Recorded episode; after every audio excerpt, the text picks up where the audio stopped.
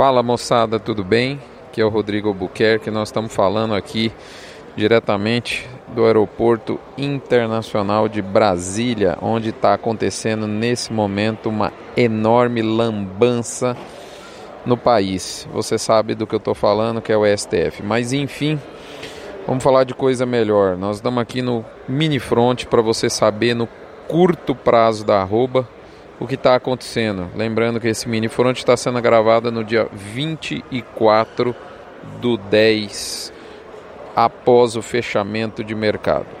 Dito isto, vamos agora para o mercado pecuário, que é o que nos interessa nesse momento, não é verdade? E mesmo porque aqui tem notícia boa no mercado pecuário e não aqui em Brasília, você sabe onde eu estou falando, né? Lá no STF.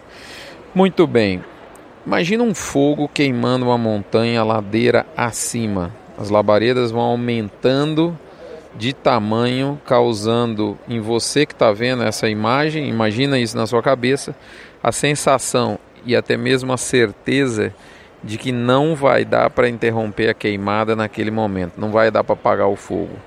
Imaginou a cena? Fogo subindo morro? Pois bem, esse é o retrato do boi gordo. Não se, se atreva. Lembrando você que essas informações chegam no oferecimento de MSD Saúde e Reprodução Animal, Vemax da Fibro, o aditivo à base de virginiamicina, tá certo? A linha Aglomerax da Conan, suplementação mineral especialmente desenhada para uso no período das águas, Boitel da Agropecuária Grande Lago de Jussara, Goiás, Bifé, suplemento energético para adensar a dieta de bovinos da Vacinar e por fim, frigorífico Minerva.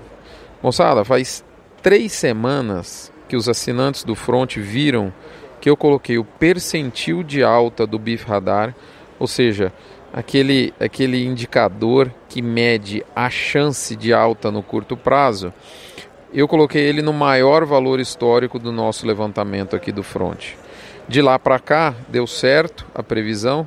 Nós batemos diversos recordes nominais do indicador Exalc B3 e agora tivemos a maior alta semanal de 2019. Foram altas importantes em algumas praças pecuárias de mais de R$ reais por arroba nessa semana que está se encerrando. O mercado do boi recupera valor a 13 semanas ininterruptamente e a média Brasil atingiu 155 com 50 centavos na condição a prazo, nos dados sempre valiosos da Scott Consultoria, adaptados aos números de abate do IBGE, metodologia desenvolvida e anunciada para você semanalmente aqui no Front. Nada indica que o curto ou mesmo médio prazo vão se alterar porque a exportação segue em alta, como você sabe, uma alta vertiginosa de mais de 30%, com a inclusão das plantas que, que ocorreu há algumas quinzenas, tá certo? Essa, essa inclusão já está fazendo seu efeito.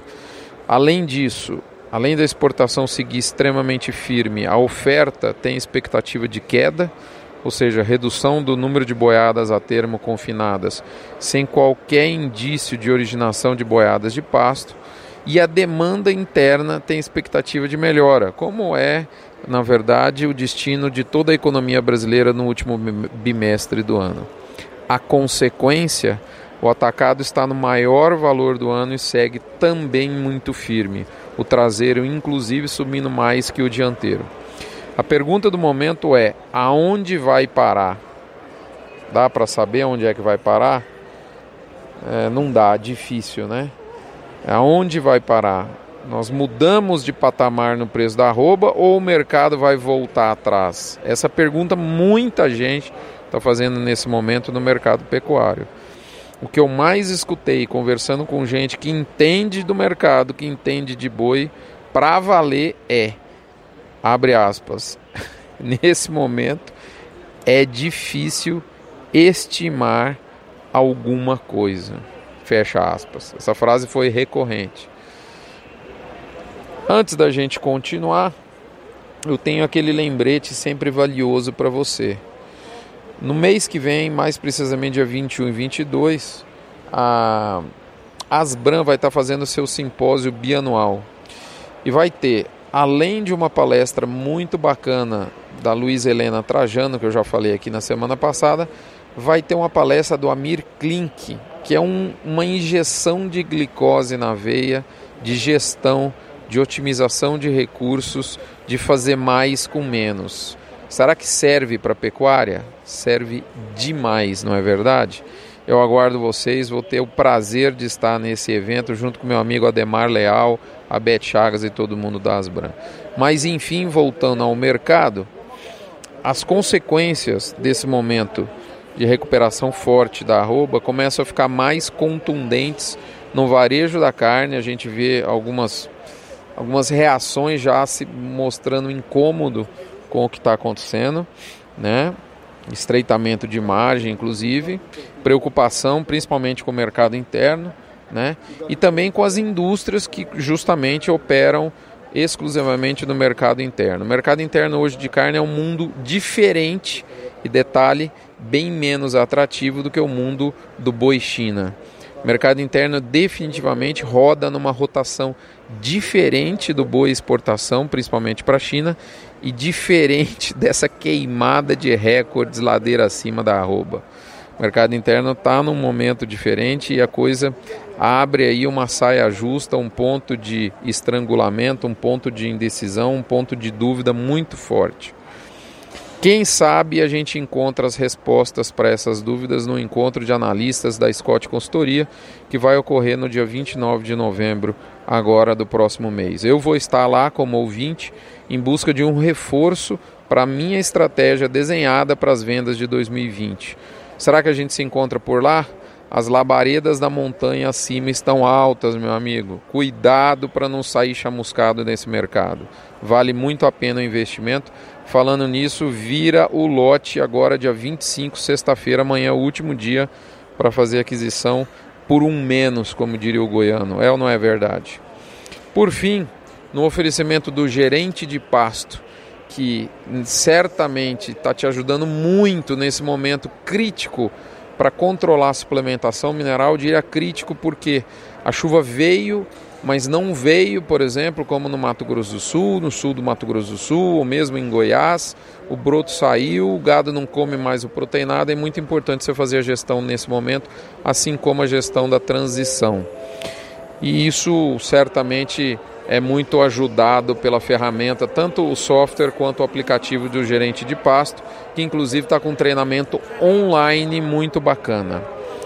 Finalizo aqui deixando para os, os assinantes do Front a seguinte pergunta: a grana do vizinho é mais preta? A grama do vizinho é sempre mais verde, como diz o ditado popular, mas será que a grana dele é também mais preta? Será que a produção desse vizinho é mais robusta?